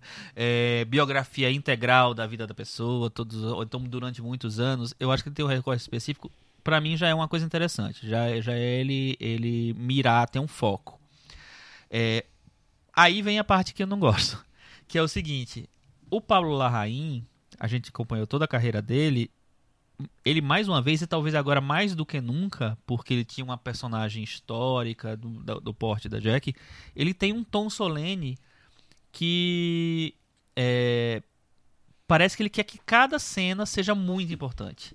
Então isso me irrita um pouco em qualquer diretor, é, de querer, sabe, dar uma, uma grandiosidade para é, para cada cena não pelo mérito da própria cena ou do próprio acontecimento que ele esteja retratando, mas apenas para dar uma importância para o que ele está fazendo, como se a, a, a direção tivesse é, não tivesse ali na cena, tivesse acima, entendeu? Isso eu, eu acho um pouco irritante, assim. Chico, o engraçado é que a gente falou sobre isso no Neruda também. Eu lembro, eu tô lembrando da nossa conversa sobre Neruda e a gente falou sobre isso que o, o Pablo Larraín ele sempre parece estar tá fazendo um filme muito maior, muito mais grandioso do que o material que ele tem e que ele quer filmar, né? Uhum. Ele faz um recorte. Ele, ele, ele filma de, uma, de, um jeito que parece pequeno, mas na verdade quer ser grande. É, então, ele faz, ele faz exemplo, um é recorte é pequeno, mas ele quer fazer um filme muito grande, grande. muito grandioso, assim, grandiloquente, né? Assim. É, então, em vez dele fazer vou contar aqui toda a saga da Jack, os altos e baixos, até a ida ao inferno e ao paraíso. Não, vou fazer um recorte de alguns dias e mostrar como ela, como ela é, passou por tudo passou isso. por aquela fase ali difícil da vida dela. Mas vou colocar aqui uma trilha que vai martelar na cabeça de vocês o filme inteiro e o filme vai ter um ritmo de uma marcha fúnebre e não vai te abandonar até o fim. colocar a cena que o sangue tá espalhado para todo é, mundo ver. Exato. É. Mel Gibson fez aquela cena. Então, eu acho que ele tem um problema de não conseguir modular muito os filmes dele, assim. Parece que tá tudo sempre no mesmo tom e não te dá um alívio. Não digo nem que eu queira um alívio cômico nem nada, assim. Mas parece que ele quer dar um peso pro filme. Não, não, não, não tem uma situação normal, inteiro. né? Não tem, não, não tem um, um momento em que tudo bem que um era descanso um, para personagem. É, tudo, tudo, bem que era um, é, é, não era um momento não, normal. Ter descanso nenhum, é. Mas, mas assim, é, realmente falta uma, uma humanidade mesmo, assim, um momento humano da Jack. Ela tá sempre na personagem, né? A Natalie Portman tá sempre na personagem. Eu entendo a ideia do filme. Eu acho que é um filme corajoso, assim. Eu, eu tenho esse mérito de não querer ser convencional, o que você falou, Chico. É, eu vou apontar aqui o que eu achei ruim nele, porque depois vai chegar no Meta Varanda, eu vou dar uma nota muito baixa, vocês vão dizer por quê, é só para causar e tal. Então eu vou falar o que eu não gostei no filme, foram muitas coisas, assim. Eu acho, primeiro, esse tom exageradamente solene que às vezes tem um descompasso entre o tom do filme e o que ele está mostrando e o que ele quer mostrar. Isso me irrita. É... E também co como, co como ele usa os elementos do filme mais para criar uma, uma sensação de que a gente está acompanhando algo importante do que para tentar chegar aos sentimentos dessa personagem. Eu não acho que o filme deva contar necessariamente como foi a infância dela, o que aconteceu depois, é, como ela morreu, sei lá, enfim, o que aconteceu da vida com qualquer personagem em qualquer filme. Mas esse filme deixa perguntas que eu acho tão importantes para definir o que a personagem estava sentindo naquele momento, e ele não faz a menor questão de responder. Isso foi me incomodando. Por exemplo, a relação dela com o, o Kennedy. Eu não sei se eles se amavam, se amavam, assim. Como era a relação deles? Era forte, era fraca? Ela gostava dele? Ela tá sofrendo por quê? O que tá acontecendo? Não sei, o filme não quer dizer. Eu acho super importante para aquele momento, porque a gente tá lidando com o que aconteceu depois da morte dele. Então eu acho que é importante saber um pouco disso. Outra coisa que eu achei super interessante no filme e que o filme não tem menor interesse de tratar é como fica uma mulher que dependia muito daquela figura pública para a construção da figura dela, para a figura pública dela, o que acontece com ela depois que essa figura mais importante se vai? O filme também não quer, porque o filme só quer mostrar esse impacto do momento em que aconteceu. Então, eu, eu parece que termina o filme e eu abraço o ar, assim, não tem nada. Eu não consigo entender o que o filme queria que eu onde o filme quer que eu chegue, assim, o que o filme quer que eu tire dessa personagem. O que que acontece? E eu ainda acrescento outra coisa que que para mim é, foi uma das coisas que mais me incomodou. É, eu vejo duas questões muito distintas. O filme todo é, é, é, feito entre flashbacks e a entrevista que ela tá dando para um, pra um da repórter da Life. Repórter da Life, exatamente. E, na minha percepção, o as atitudes dela na entrevista são totalmente opostas ao que ela vai mostrando nos flashbacks. Ela se mostra ali uma, uma pessoa até manipuladora. Inf- inf- na- após Mas uma isso eu acho semana, bom. eu detestei isso. Isso, eu acho bom, porque, Porque eu ela- acho. tudo eu que é mostrado no flashback que... não é nada disso. Ela é uma, uma mocinha quase fútil, que tá ali como primeira dama É, só tal- mas pra, aí pra talvez fazer o um filme que-. Mas aí talvez o filme queira tentar fazer um retrato mais complexo. É, da é. Então, eu mas eu acho acho que que tá, essa que tá é a inventando um retrato complexo de uma pessoa que talvez não tivesse tudo isso. É, essa, essa é uma Isso questão. que eu, que eu foi a Não, assim, que eu tive. ah, essa coisa de inventando eu já não sei. Mas, mas eu acho que nesse ponto eu acho interessante esse, essa coisa de, de ter- tentar dar uma coisa mais controversa em relação a ela. Ela às vezes é uma mocinha, bobinha, primeira dama encantada com tudo que estava acontecendo. Às vezes ela é uma mulher que ela tem que to- tomar as rédeas da situação porque ela não pode expor a ela, os filhos, a vida, o, o marido, a memória do marido. Eu, isso eu acho interessante, assim, na como, é- como ela. é, às vezes até meio didático né, durante a entrevista, assim, como ela vai mudando Totalmente de discurso. Mas, didático. mas eu acho interessante. Isso você vai deixar eu. Isso eu, eu achei usar. interessante. Eu acho Mas que é- o é, esse é outro ponto que eu acho ruim e aí eu comparo muito com o Jobs do Danny Boyle com o Michael Fassbender, que é um filme que queria pegar um recorte, no caso do Jobs são três momentos, né? Três recortes. Então ele quer pegar um recorte daquele momento específico, mas ao mesmo tempo ele quer jogar vários temas é, do momen- daquele, daquele período histórico em que está sendo que está sendo filmado. E ele faz isso de maneira não muito sutil. No da Jack eu também acho que não é sutil, porque são nos diálogos, isso acontece nos diálogos dela. Então às vezes ela vira num diálogo e fala: "Ah, é porque o legado de uma primeira dama, qual é o legado? O que acontece com uma primeira dama quando o presidente se vai? Qual é o destino da primeira, tá- sabe? Parece que você está vendo um uma exposição, do, um- uma Tá palestra sobre forçando aquele o tema. conceito na sua É. cabeça porque você não tá entendendo. Então, ao mesmo tempo que o filme quer dar aquela dimensão de vamos mostrar só um retrato, um flash sentimental dessa personagem nesse momento, ele quer jogar todos esses temas ali no meio também e eu acho que fica bem artificial. Eu lembrei bastante do Jobs nesse sentido, assim, comparando do os dois Steve filmes. Jobs, né? Do, é, do Steve Jobs, do Danny, dirigido pelo Danny Boyle. Enfim. Por outro lado, eu vejo coisas curiosas como a questão da. A- o presidente novo que assume desesperadamente, já quer assumir logo, já quer botar ela pra fora da casa e tudo o que acontece, e essa relação de. de praticamente camuflar a personagem da- dela pelo presidente, eu, eu acho isso muito curioso, e é a parte política que o, que o Larraín tanto adora usar nos filmes dele, né?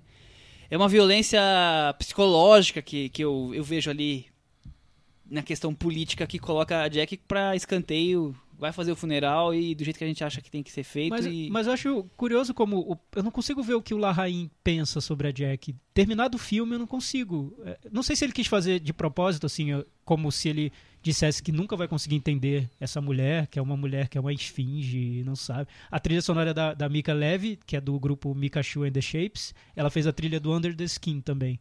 Então ali, a trilha tem um quê meio é, fantasmagórico, assim. Total. Ela, é meio distorcida, é pesada, densa, mas distorcida. É uma trilha bonita, só que é usada de um jeito opressivo no filme. É, É, exagerada, usada isso. de um jeito exagerado. É, então, Está parece... indicado ao Oscar e foi, É. foi até uma surpresa, né? Exato. Então não sei se ele quer mostrar que nunca vai, que não entenderemos essa mulher, não saberemos o que pelo que ela passou. Vocês conseguem ver qual seria o ponto de vista do Larraín em relação a Jack? Não, porque pra mim, eu não- ele, nos quatro dias dele, ele não conseguiu me mostrar quem é a persona da Jacqueline Kennedy. e, não nem, conseguiu. e nem o que ele Mas pensa sobre eu, ela. Eu assim. não sei se esse é- é- era o objetivo dele. Nem tô defendendo, não. Mas assim, não sei se o objetivo dele era dar um, um veredito dele sobre ela. Não sei, talvez seja fosse mostrar a pessoa complexa que na verdade não era só. Porque eu acho que a imagem que a Jackie Kennedy passa até hoje é da primeira dama, a esposa, a, sabe, a, Um manequim ali a que, manequim, que embeleza a, foto. é, exatamente, assim. E eu acho que ele dá um. Tenta dar uma complexizada nela. Mas. Eu acho que essa era a intenção. Mas eu queria ter visto o mais. resultado, assim. É, não sei eu- se foi esse. Eu não consegui chegar a personagem. Eu vi muito Natalie Portman fazendo o show dela para tentar uma indicação, porque ganhar acho que ela não ganha não, viu? É, vocês sabem que o filme. co- Como o Pablo Larraín chegou nessa história, no filme, vocês leram alguma coisa? Não. Você Eu- falou alguma coisa. Eu li na Film Comment hoje como é que foi a história. O, o filme é produzido pelo Darren Aronofsky, Ah, Que- tudo se explicando agora. que, que era presidente do júri em Berlim, onde o clube passou e foi premiado. E o, o Aronofsky, depois, dias depois, ligou pro, pro Pablo Larraín e falou: Eu gostei do seu filme. é, eu acho que você podia fazer um projeto que eu tenho aqui na minha mão. Mandou o roteiro pra Tem ele. uma outra pedófila aqui. Não, é, o Darren Aronofsky virou pro Larraín e falou assim: sabe o clima do. a atmosfera do clube? Pega isso, concentra, guarda. Guarda aí, guarda isso. E lê o vamos roteiro. contar a história da Jack. E disse que o Pablo Larraín leu o roteiro, gostou, ligou pra ele e falou: Eu topo fazer desde que a atriz seja Natalie Portman. Ah, claro. Aí, falou, aí ele, o, o, Darren Aronofsky falou, é comigo mesmo. A Darren Aronofsky, mas eu tava pensando na Meryl Streep? Não. Natalie Portman. Aí na, Natalie na Portman. entrevista ele diz: então se vira, com que, faça ela querer o personagem e, e tá aí, deu no, no, no que deu. Mas assim foi os filmes anteriores dele, a questão política e o clube que levou ele a, a Hollywood. E disse que quando ele tava f- editando Neruda, já tava filmando o Jack, foi tudo ao mesmo tempo. Como tudo- será que foi esse dia que ele foi mostrar lá pra Natalie Portman a personagem? Nós vamos, Ela nós falou, conta mais. Ela, ele, ela se arrasta no chão, ela conta mais. Ela tem um discurso ali violento, Oscar material. Ela conta mais. Aí ela foi lá e fez. vamos- Foi basicamente isso. Foi, né? É, Meta Varanda? E aí, Cris, você que tá ali mais quietinha? Ah, a Cris viu esse. É, a Cris vi viu. É, você não falou nada. Ah, eu não sei, eu acho uma cara de dor de barriga da Natalie Portman o filme inteiro. Ela tá sentindo, é a sofrência da Natalie Não Portman. é? É, não sei. Eu, eu já tinha lido algumas coisas sobre essa entrevista aí que ela deu pra Cara, de dor de barriga, é ótimo. E é, não, e é isso, né? É, é a tentativa de mostrar que a Jack Kennedy tinha o seu papel lá na, O espelho tem duas faces. é, na história lá. Papel de do- trouxa, né? do, do, Que do. John Kennedy. Não acho tão ruim quanto vocês. É, e, que ela, e que ela era arquitetou algumas coisas mesmo. Aquela coisa, ela, ela não. Propositalmente ela não quis tirar o terninho de sangue, porque ela queria que todo mundo visse o quanto ela tava sofrendo, o quanto aquilo tinha sido horrível. Enfim. Até porque ela escapou de um tiro, né? Ela escapou de um tiro. É, é- é- é- ela cria todo um discurso que é o que ela, o que ela queria que saísse daquela, daquela entrevista é a história do Camelot, né? Do, do, do- do rei Arthur, que era um, né, uma coisa mítica. É, tanto que até hoje eles são tratados como a realeza da- da- dos Estados Unidos, né? Então, ah, enfim, eu acho que a ideia era essa, só que ele botou a mãozona pesada dele lá no, no filme, né? E, ah, cinco. Cinco para Cris Lume. E aí, Chico? Cinco e meio. O meu é 4,5. O meu O também, Thiago? Michel, 4,5. Peraí, você falou que a nota tão É, Não, baixa eu acho assim? baixo. Não, pro, pra o 4,5. Thiago é baixíssimo. Michel, pra você é Se eu quase tiro uma obra-prima. 4,5 no, no colégio, Pra você é um chorando pra casa. Não, é, 4,5 pro Michel é quase Minha Mãe é uma Peça 2, né? Não, quase. é. Aliás, enquanto vocês, Eu fiquei, vocês vão eu fiquei falando, eu vou emocionado até encontrar... errei as contas aqui. Eu vou encontrar um, um comentário do Cantinho do Ouvinte que fizeram sobre isso, mas vamos, vamos falando quando eu encontrar eu. Sobre o quê? Ah, sobre as notas do Michel, essas coisas que a gente sempre conversa. Essas coisas esdrúxulas, né? O filme ficou com 49 no nosso Meta Varanda, tá? Olha, o Vinícius Romero falou que o Michel dando nota 5 para Minha Mãe é uma Peça 2 foi algo surpreendente. Quanto aos comentários sobre Andrew Garfield, ele ainda está mais, mais feio esquisito. Enfim, muita gente comentando sua nota pro Minha Mãe é uma Peça 2. Pô, que é um notem filme, que é melhor que é um Jack. filme agradável. É melhor que, que Jack. Jack. Vamos ao Você terceiro deu filme, quanto pra o Estrelas Além do Tempo? Eu dei 5. que é e 5 e meio. Mesma cinco nota meio. do Minha Mãe é uma me- Peça melhor 2. do que Dei o... 5 e meio. Meia melhor que o Minha Mãe é uma Peça 2. Boa, Exatamente. Vamos para o próximo filme de hoje. Chega de falar de mulher, vamos falar de homem agora. Vamos falar de homem agora, é verdade. Filme de um- macho. Um bem filme, tem bem, um- um filme bem bem-vindo ao mundo de Malboro e in- inclusive é, de- produzido é, é engraçado. Pela lendo- Malboro? Não, eu tava lendo a lista de filmes indicados ao Oscar de melhor filme e vem o nome dos produtores, né? O filme e os produtores. Uhum. No caso desse filme que a gente vai falar agora, são duas mulheres que produzem. Sério? Tem pouquíssimas produtoras indicadas e elas são duas, duas no mesmo filme. E é esse filme macho, macho rústico, selvagem, Texano. texano, aquela coisa suada. E aí, Michel, temos o, a sinopse? Temos a sinopse. Vamos ver se vai ser criticada ou elogiada. É, a como primeira foi ótima, a segunda foi regular. Foi regular igual o filme. O ver a terceira filme, agora. aliás? O filme é A Qualquer Custo. Hell or High Water. Water. Que é mais ou menos o- a qualquer custo, né? É, é, uma, expressão. é uma expressão que eles Expressão. usam pra... De um lado, a dupla de irmãos assaltando diferentes agências do banco que está prestes a co- cobrar-lhes a hipoteca da fazenda da família. Chris Pine e Ben Foster. Muito bem. De outro, o delegado à beira da Jeff Bridges. o delegado Jeff Bridges à beira da aposentadoria encarregado de investigar e prender os criminosos. Só isso. Só isso. É, foi, essa É uma foi... sinopse com final em aberto, né? É. Ah, Meio mas, artístico. Não pode é. entregar, né? É. Não É, pode o entregar filme o também é filme. uma coisa meio É, o filme aberta, também né? deixa aquele clima no... Ah, não acho que é muito aberto, mas a gente vai, É, a gente é vai quase chegar lá. o... A gente vai chegar lá, deixa pra daqui a pouco. Filme dirigido pelo David Mackenzie, que é um diretor escocês. Acho que deve ser o primeiro filme dele filme feito nos Estados Unidos. Olha só. É, ele talvez seja mais famoso por Sentidos do Amor, ou O Jovem Adam. O Jovem Adam Ah, eu o Jovem vi Adam, com o nosso agora. querido Ewan Ewan McGregor. McGregor. Exatamente. Ele cometeu também, fora esses dois filmes, ele cometeu Jogando com Prazer. Ah, comédia com o, com o Ashton saudoso Kutcher. Ashton Kutcher. Nossa, eu não sabia que era dele. Morreu o Ashton Kutcher? Eu, não, mas é horrorosa, Olha, né? eu já vi a filmografia toda cinema. dele. É.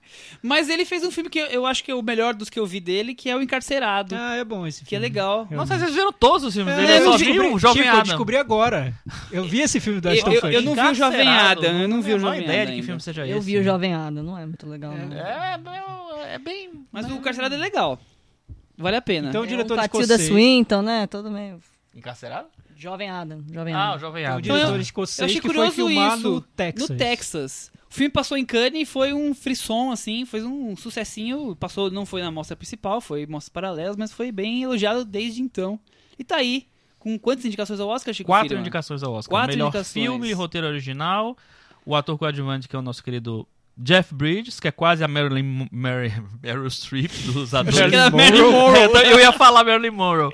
E montagem. E montagem. Então tá É. aí, categorias importantes, né? É, pra É. entender por- o motivo do prestígio do filme, acho que tem, acho que são, são do- duas características dele. A primeira é um faroeste moderno, Exatamente. é, Isso é um faroeste no dia de- nos Com, dias de com hoje, os cavalos substituídos por carros. por aí.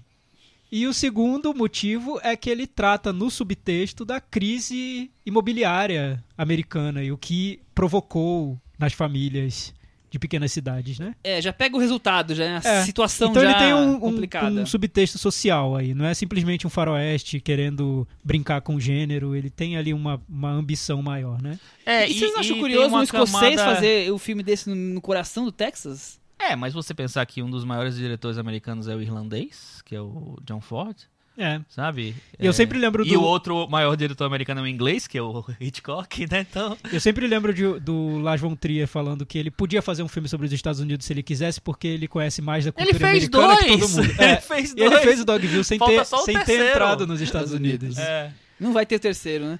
É porque Eu acho que tra- agora seria um momento ótimo pra fazer Washington, né? Que É verdade. Washington. É verdade. É. O filme trata muito desse. desse dessa América meio mítica, né? Essa América que você pode conhecer mesmo não vivendo lá, né? Exatamente. Que vem muito do cinema, do- dos filmes de, de faroeste.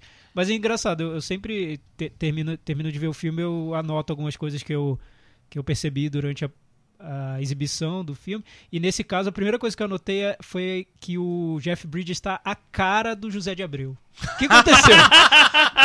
Eu acho. achando que era não, uma- é- não. Sabe, eu Michel? acho que Eu botar. É, mas, um- um eu vi um Godard é, um ali, eu vi um... Estou gargalhando pela segunda vez que ele me falou isso depois Não, da é, sessão. me e eu já impressionou gargalhei. muito. Me impressionou muito. Eu passei o filme inteiro, meu Deus, é o José de Abreu, essa... o que que tá acontecendo? É uma dentadura, é uma dentadura, não sei. Eu impressionante. É, uma, é, um, é um- uma massa na boca. Belíssima coisa imitação do Zé de Zé de Abreu. Assim. Nossa. Tá aí Essa imitação você gostou, Essa tá eu vendo? Ah, Tiago, quer dizer que o Jeff Bridges foi indicado ao Oscar de Foi melhor coadjuvante pela imitação de Zé de Abreu. Exato, foi inesperado. Eu acho um pouco imitação dele em Bravura Indômita. Sim, tem Porque ele é isso, a isso. mesma coisa, falando assim, mesma coisa. Cocado. É, Mas ele é mais nojento na Bravura Indômita, vai. mais nojento visualmente, mas nesse daí ele fala pior, ele- porque tá ficando velho, né? Aí já tomando uns drinkzinhos na, aí o negócio fica difícil Já que mesmo. estamos falando do Jeff Bridges, Imagina, Jeff Bridges, temos um papel pra você. Que papel? É um velho policial quase se aposentar. Eu Opa, faço. eu faço. não é curioso ele ser um- um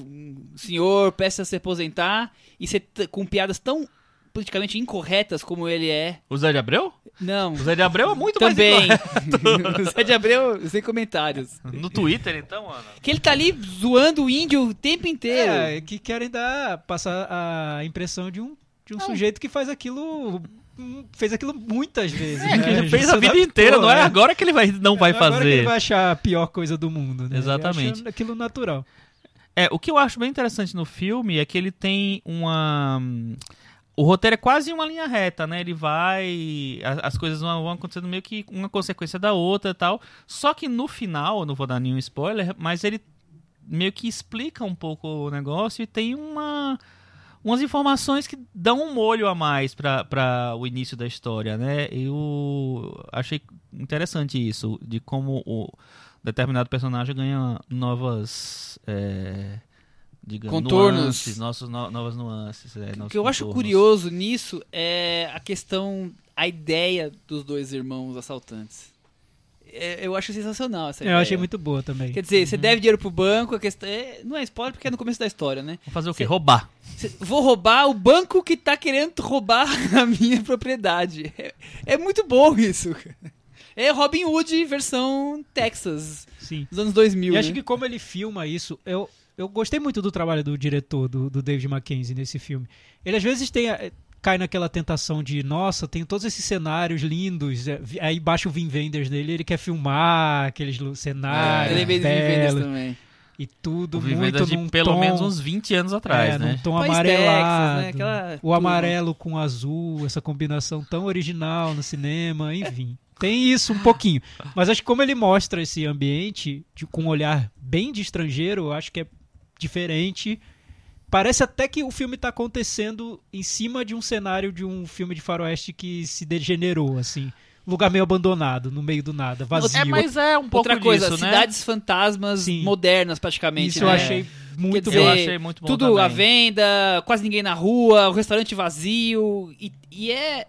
Mostra o quê? Mostra a questão econômica, como é que tá a situação do, do país naquele momento. É, e- esse, clima meio seco me, me lembrou um pouco é, o Onde os Fracos Não Tem Vez. Essa coisa de percorrer, sabe, o, o- a- aquele meio oeste americano sem dar muita bola pra, pra tudo e meio que passando e, e- e revelando as coisas aos poucos. Entendeu? É, me lembrou um pouco cenários. também. No- na, na descrição do ambiente, né? Um É, ambiente meio exatamente, cidade é. fantasma, mas que funciona. enfim. Exatamente, exatamente. É, mas eu vi um pouco também da influência dos Coen no filme, principalmente nos personagens secundários e nas mulheres do filme, porque eles são todos um pouco pitorescos, assim, É, tipos de interioranos, né? é. Com uns tiquezinhos engraçados, mas ao mesmo tempo sem perder a humanidade deles. Isso eu achei legal. É. A garçonete do filme é engraçado. Garçonete é uma personagem sensacional. É muito Coen, né? Eu achei. Total, menos. mas assim, é muito O- pontuada O perfeitamente. elenco, de uma maneira geral, o elenco tá super bem. Eu acho um dos, dos melhores é, papéis do Chris Pine. Não acho que ele é o- nada demais em relação eu, Chico, aos outros. eu não, não. Eu gostei dele no filme, mas eu não sei se ele segura muito a virada do personagem no final. Não, ele não segura. você- Eu, eu achei acho ele que ele muito- não Eu não achei, não. É. Eu achei bem, Ele- achei ele bom no filme. Não derrapa, assim, que tipo, ah, estragou o filme. Não é eu acho isso. que ele ainda filme passa é uma ingenuidade no Mas final. é exatamente então, isso, mas eu acho que isso que deu pra mim deu um, um choque um pouco maior, assim. Foi, eu achei interessante. Já o Ben Foster, pra mim era ele que tinha que ter sido indicado pro Oscar de melhor ator coadjuvante. Eu achei ele sensacional. Deve ser a melhor interpretação da carreira dele. Ele fez um, um, um papel muito bom também nos Indomáveis. É, eu não vi Aquela... Você não, não viu? Não, Você não vai vi. gostar desse filme. É uma refilmagem né, de um filme dos anos 50, muito bom o filme, gostei muito. E é, ele merecia, ele tava muito, tava muito bem no filme. Porque o, o Jeff Bridges, realmente, pra mim, ele se repete ali. Ele é, ele é um bom ator, ele é um, um ator. E é assim, é um ator que vive muito da, da, da figura que ele criou, né?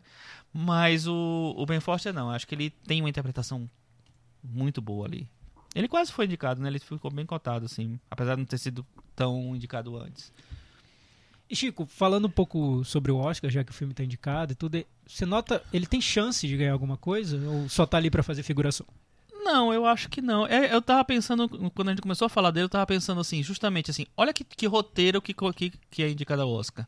E é um tipo de roteiro que realmente ele sim é indicado muitas vezes, meio que pra compor também, só que algumas vezes ele ganha o Oscar, tipo no, no Anos Fracos Não Tem Vez, que a gente comparou um pouco aqui.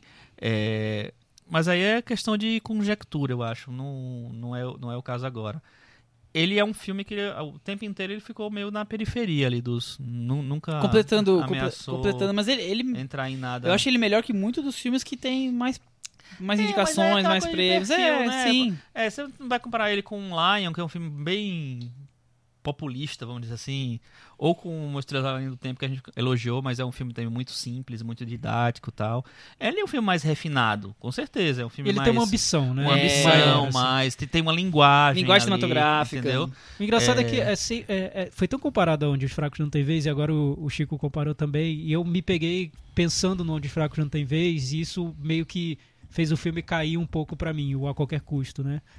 Porque eu acho que o Onde os Fracos Não Tem Vez, por trazer também uma trama de serial killer, representando esse mal que vai chegando e não tem como você controlar, ele tá num nível acho de, de sei lá de sofisticação originalidade que o a qualquer custo não, Ah, não, chega não, e que talvez ele certeza. queira chegar a algo Com próximo certeza. Mas o não Tiano, a qualquer chega. custo, Sim. é a questão política, É. assim, bem colocada, Sim. bem Mas sabe é uma observação política né É, Sim. não, e eu, eu acho que o. o eu, eu comparo com, com o Onde Só Com TV por causa de várias coisas, né?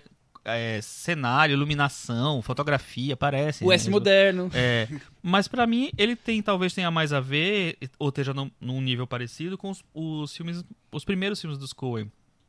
Talvez até o Gosto de Sangue, assim, apesar de eu adorar o Gosto de Sangue, mas assim que, que é um filme no ar. Mas é, com o que ele consegue ele mostrar, ele não tem a sofisticação do onde os factos não tem, não tem vez e a coragem, porque é um filme Sim, muito, né, essa coisa de, de ser tão aberto, de ser tão é, de apostar tanto em coisas não palpáveis assim. Agora, o o Chico já pincelou um pouquinho, pode falar mais, mas eu vou trazer pro Thiago isso. Eu achei o final, sem entrar em detalhes, muitos pingos nos is. Ele fechou um pouquinho demais do que É, eu gostaria. ele amarra muito né Ah, eu não achei. Eu achei Mas eu não tão achei o genial, problema. cara. Genial não, né? ficou, ficou- excessivo, né? Mas eu achei tão legal, assim, que ele, que ele deu um... um pra mim, eu, eu, enfim, super cresceu o personagem ali, pra mim. mas nesse sentido de, de explicar o que a trama já tinha deixado claro É, de uma maneira menos óbvia né exatamente. é. é ele faz Será que vocês entenderam? Eu vou dar mais, mais mas eu não sei se ele quer seguir também, fazer até uma homenagem a filmes mais convencionais, assim. Convencionais, digo, na, na maneira como narra a história, a trama, assim, com um fecho, um reencontro entre os personagens, um acerto de contas, que para alguns, em alguns faroestes é um duelo, nesse, é, de certa forma é um duelo, mas de uma maneira diferente, enfim. Eu achei, eu achei bom, eu não, Não, achei não, ruim. é ruim, mas assim, eu, eu tava gostando do filme e eu continuo gostando, mas eu achei que ali, se não fosse isso, talvez tivesse um desfecho, pra minha opinião, mais interessante. Pô, mas ali é, o, ali é o duelo, ali é o faroeste. É, mas, mas tem é- vários duelos, né? É, mas Tem o aquele duelo é o momento, anterior é o duelo ali. mesmo, entendeu? É o duelo menos convencional, talvez. Menos convencional no sentido de duelo, entendeu?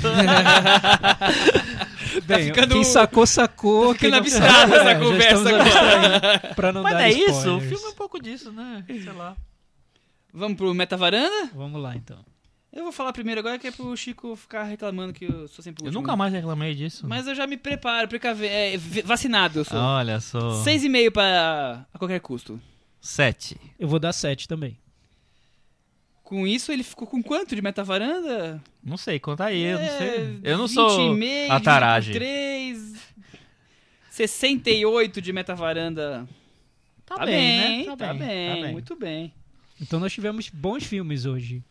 É, o Jack, o o Jack. Jack se pendurou. É, o Jack realmente eu não recomendaria, não, viu? Deixa pra ver na Netflix. Você pode pular as partes mais entediantes do filme. Ou, ouçam a trilha.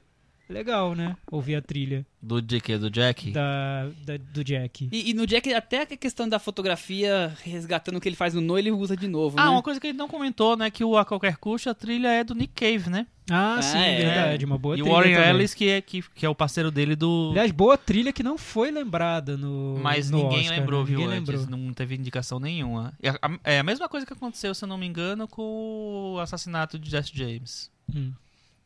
Que também é trilha dos Aliás, dois, vários né? filmes com músicas boas, assim, que não foram lembradas Enquanto que teve uma música aí do Sting que entrou ali e ninguém sabe por que entrou. Porque é do exemplo, Sting. O Hidden Figures, Estrelas do Tempo, tem músicas que são boas, pelo menos melhores Tem que a música do... do Pharrell, É, né? tem música do Pharrell, tem músicas melhores que Qual é a a do música Justin do Timberlake. Sting que entrou? É de um filme que ninguém sabia o que ah, estava do acontecendo. documentário. Exato. Mas o Oscar tem isso, né? Eles É porque indicaram dizem aquela... que o Sting é amigo da galera e todo mundo Então, queria indicar precisa a ter uns música. Não, mas o Oscar famosinhos, tem né? isso. Eu, eu lembro daquele filme que é, é do Davis Guggenheim, aquele do, do, da- do clima, Uma não sei o que lá. Teve indicação da música da Melissa Etheridge, a música da Scarlett Johansson concorreu naquele filme do Gelo. Lembra aquele filme É. cristão, gospel, que surgiu do nada e depois foi eliminado da competição? é. Mas Essa- aqui, essa aquele tem é uma. Mas aquele eu- tem uma Eu loucura. sempre acho que ou o Sting ou o, o, Não, mas o Sting, acho que faz muito tempo que ela não concorreu ao Oscar. é, o Paul Simon ou o Elton, Elton John. Um dos três tem que ter uma indicação de música. Ou Bono, né? Se fizer Não, alguma coisa ali. Exatamente, Não essa fala turminha assim. aí. Tem uns quatro ou cinco que um deles sempre emplaca uma música. Não, Michel, não é assim não. Vou trazer as estatísticas pra Ótimo, você. vamos agora às estatísticas de Chico Firman. E Chico Firman, emenda a sua recomendação para acabar o programa de hoje. É, meu Deus, não Pô, pensei Chico, eu trouxe três, você vai falar que não tem nenhuma. Eu não pensei Vai pensando quando o Thiago faria atrás Já dele. sei, eu Ah, pensei em recomendações. Vamos lá. Tem uma mostra do Andrea Tonati que tá rolando na Cinemateca. É, tem toda a filmografia dele. Ele não tem muitos filmes, né? Ele tem poucos filmes, tem acho que três, quatro longas só. E muitos curtas, assim. E eles estão fazendo uma recapitulação da vida dele toda lá. E vai também estrear essa semana a lá na- no Caixa Belas Artes. É- Tudo aqui em São Paulo, viu, gente? Que eu não, não, não vi nada fora do, de São Paulo. É, uma mostra do Nelson Pereira dos Santos. Isso aí, entre 9 e 22 de fevereiro vai ter filmes em 35mm, em outros formatos 50 também. Tem de 90 várias formas. Acho que todos os filmes dele vão estar lá. É uma recomendação que também eu ia passar, então. Nelson Pereira dos Santos. Pô, Vidas Secas no cinema deve ser bem legal. É, hein? também acho. Eu vou tentar fazer isso. E aí, Thiago? Então, na, na semana passada, o nosso amigo Guga, Gustavo Joseph, ele fez algo que nunca tínhamos feito no podcast, que é Recomendou um recomendar um livro. livro. Aí eu falei, vou... Ele abriu o precedente. Já Agora pronto. abriu, Plagiou! ele abriu o Vortex, o espaço, no espaço-tempo. Isso quer dizer que toda semana o Thiago vai ter Indicarei recomendações um pra livro. colocar. Ah, aí meu sim. É, O Pequeno Príncipe. esse é, é um Você livro... tá zombando da capacidade pequeno- literária de Thiago Não, Faria, que eu é não conheço, Não, eu, vou, altíssima. eu, vou, eu vou indicar um livro, assim, super é, pra ler numa sentada, como dizem. Eu odeio quando dizem ler numa sentada, mas eu odeio tanto que eu repito, porque aquilo fica incrustado na minha alma. Enfim, pra ler numa sentada, que é um livro do nosso do xará do nosso varandeiro, Michel, Michel Laube, um escritor de Porto Alegre, mas que vive em São Paulo. O nome do livro é O Tribunal da Quinta-feira. É, ele diz, ele define o livro como um livro sobre tolerância na era digital, mas o tema dele é um tema muito atual e eu achei muito bom alguém ter escrito sobre isso, que é linchamento virtual. Olha, que interessante. Muito interessante. Vazam, enfim, um resumo, vou dar um resumo, uma pincelada, assim, porque é muito mais profundo que isso. Vazam por algum motivo e-mails do personagem principal. Esses e-mails são editados, vão parar num site que viralizam e vão parar nas redes sociais e a vida desse cara e das pessoas com quem ele convive acaba. Assim, é destruída por pelo blá blá blá de internet e a condenação desse tribunal que acontece numa quinta-feira, porque certamente na sexta-feira já tem um outro, né? É, assim que acontece na internet. Sabe que daqui a alguns anos já dá até tema isso daí, hein? Sim, Porque sim. tem começando tem vários filmes desse tipo de assunto. Mas vamos esperar o, ter um o tema, o tema é muito bom, mas melhor ainda é a maneira como ele escreve, é uma prosa furiosa, assim, você sente a, o desespero desse personagem que teve a vida A devassada. Prosa Furiosa de Michel Laube. Isso aí, Michel Laube. Venha, venha pra varanda conversar Sabe sobre quem isso. faz- Ele adora cinema, aliás, Sabe quem então faz filmes desse, desse tipo de assunto? Michel Franco. Olha, Todos Ah, os não. Michel estão mas, tudo é, juntos. mas é muito melhor que qualquer filme do Michel Franco. O, o Michel Laube, se ele ouve esse podcast, ele certamente tomou isso como uma ofensa, porque ele gosta de cinema, certamente não gosta dos filmes Só do Michel estamos falando Franco. dos temas. Tá, dos e eu, Michels, eu né? gosto de Daniel e Ana bastante, tá? Tá, Então, o Michel Temer. Ah, leiam o nossa. Tribunal da Quinta-feira. É um livro imperdível, assim. Do, do momento, pro momento que a gente tá vivendo, refletir sobre todas essas questões. Que legal, muito bem. Então eu vou trazer mais duas recomendações. Uma para os cariocas, no cinema do IMS lá, né, Cris? Você que gosta do Instituto da Moreira casa Salles. do Salles.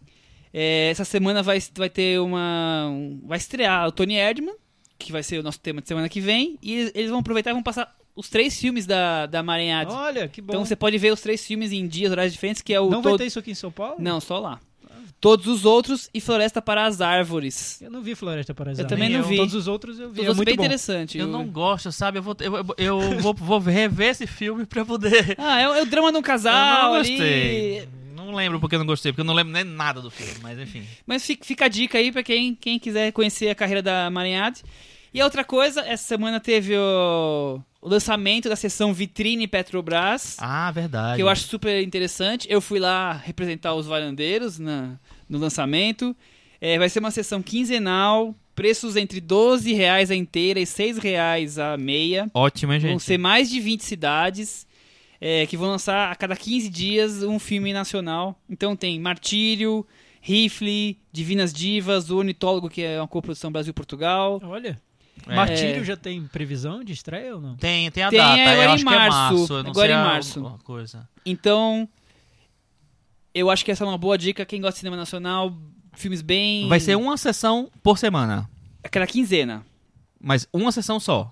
Isso, uma sessão só. Entendi. Não sei quais são os horários, acho que eles vão divulgar ainda, mas Tá. fica aí a, a, a dica. Fiquem de olho que é quais são as cidades, são mais de 20, a maioria são capitais, E mas não tem, lembro eu, todas agora. pelo que eu vi na lista, tem é, cidades que tem dois, três, quatro cinemas, né? Ótimo. É. Não, não vi todos esses detalhes, mas fica a dica aí. Eu vi a cidade onde envelheço, que estreia semana que vem, e é um filme bem. Da Marília Rocha. Rocha, é um filme bem curioso, bem, bem gostoso de A assistir. Marília Rocha é muito boa. É um Eu- filme- Eu acompanho os filmes dela. É um filme Esse leve, que vai, que vai fluido, sabe? Vai acontecendo, assim. Parece que não tem nada acontecendo e tem um monte de coisa ali envolvida. Sobre duas portuguesas que estão morando, passando um tempo em BH. Tem um filme dela muito bom, A Falta Que Me Faz. Eu vi no Festival É. de Brasília e eu acho muito bom esse filme. Bom, demos muitas dicas, então. É isso. Acompanhem o, a- o Cinema na Varanda nas redes sociais. Isso aí, Twitter, Facebook, no blog.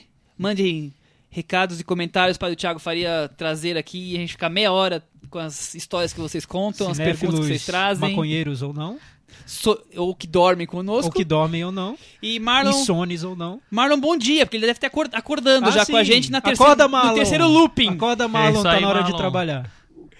Tchau. Valeu, gente. Tchau. In short, there's simply not a more congenial spot for happily ever aftering than here in Camelot.